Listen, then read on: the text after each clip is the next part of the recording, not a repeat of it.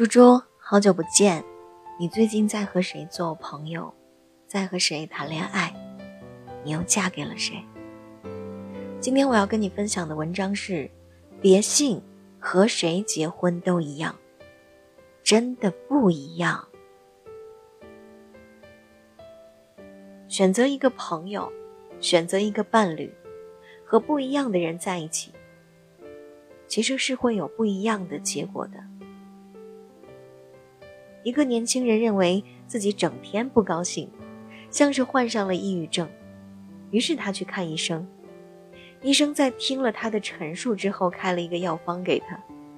药方上写着：“去探望一个每天都很开心的朋友，早、中、晚各一次。”年轻人看了之后很郁闷，这算什么方子呀？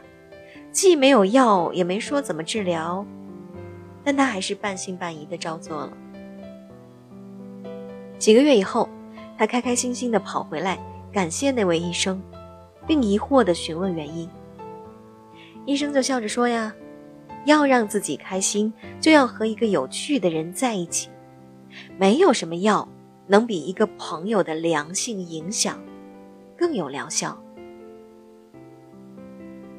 有科学家曾经调查了整整五年，得出了一个结论：人是唯一能够接受暗示的动物。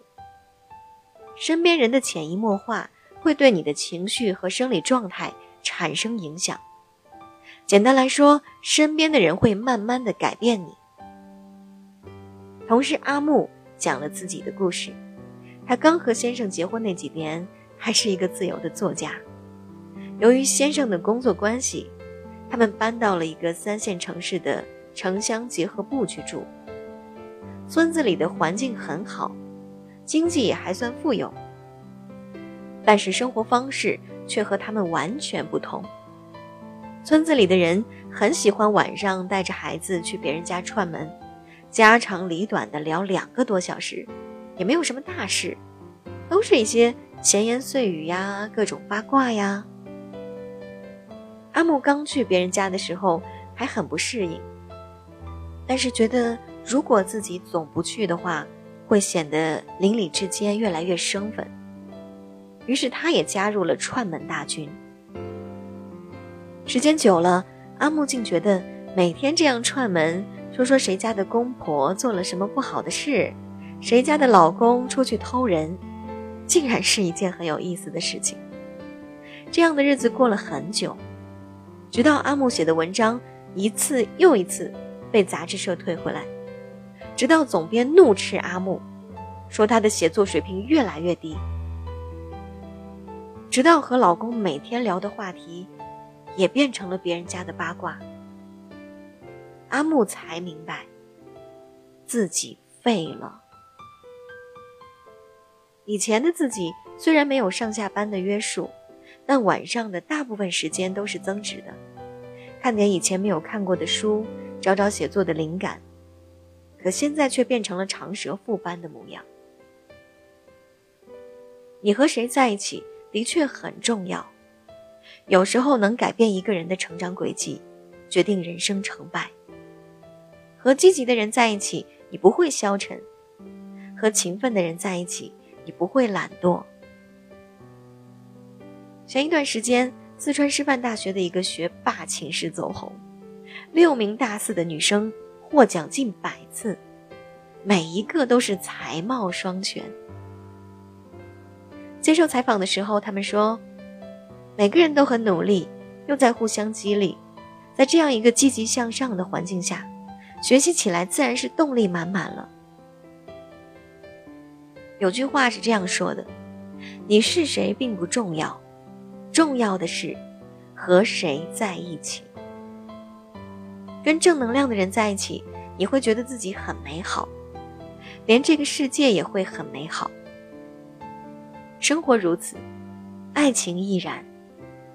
我身边的朋友到了三十岁以上，每次聊到爱情，都很无奈的说：“到了我这个年纪，和谁在一起都一样，没什么差。”我很不赞同。世界上有千千万万个人，也有千千万万种生活方式，这就意味着有千千万万种不一样的结局。怎么会都一样呢？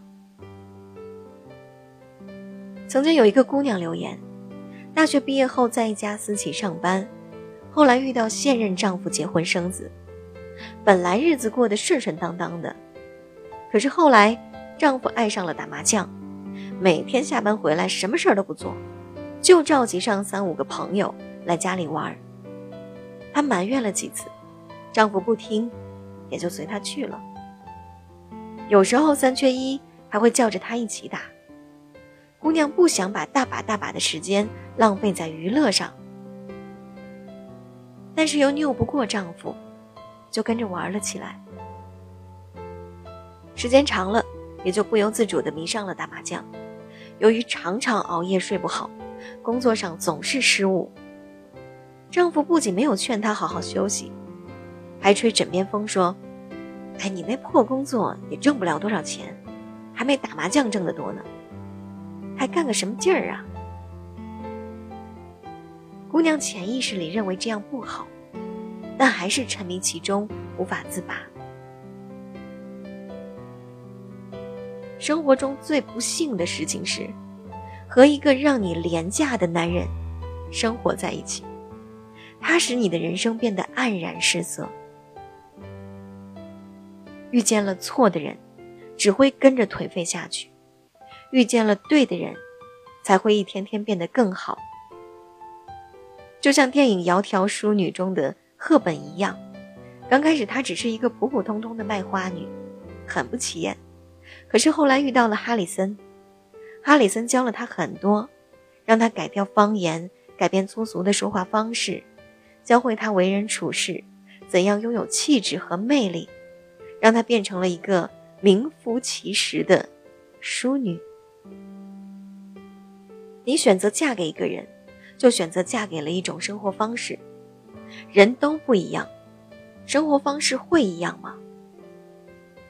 有趣的人可以和你一起探索世界的奥秘，成熟的人可以让你当一辈子的小公主。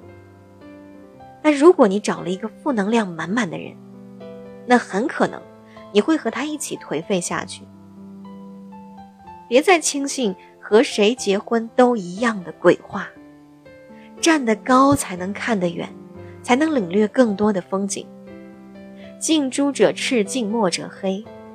和谁在一起真的很重要，这几乎可以决定你的生活，你的每一个选择，你的思想境界。你无权决定自己出生的高度，但是有权利决定身边站的人和自己的朋友圈。选择带你成长的人做朋友，选择带你看世界的人做伴侣。相信我，这样的你一定不会活得太差。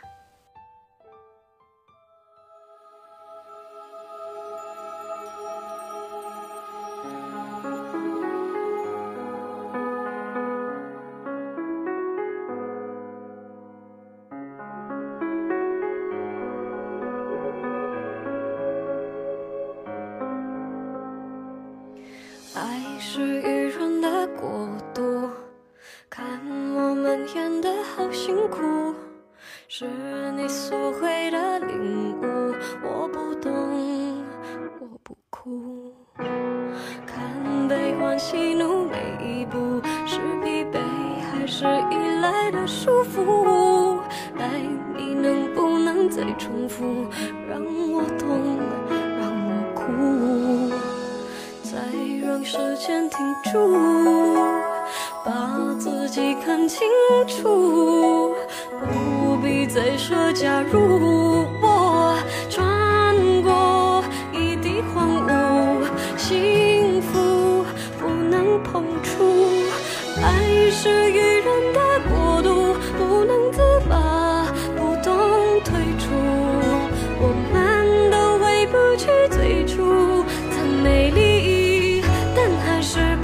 足，爱是自于人演出，难清楚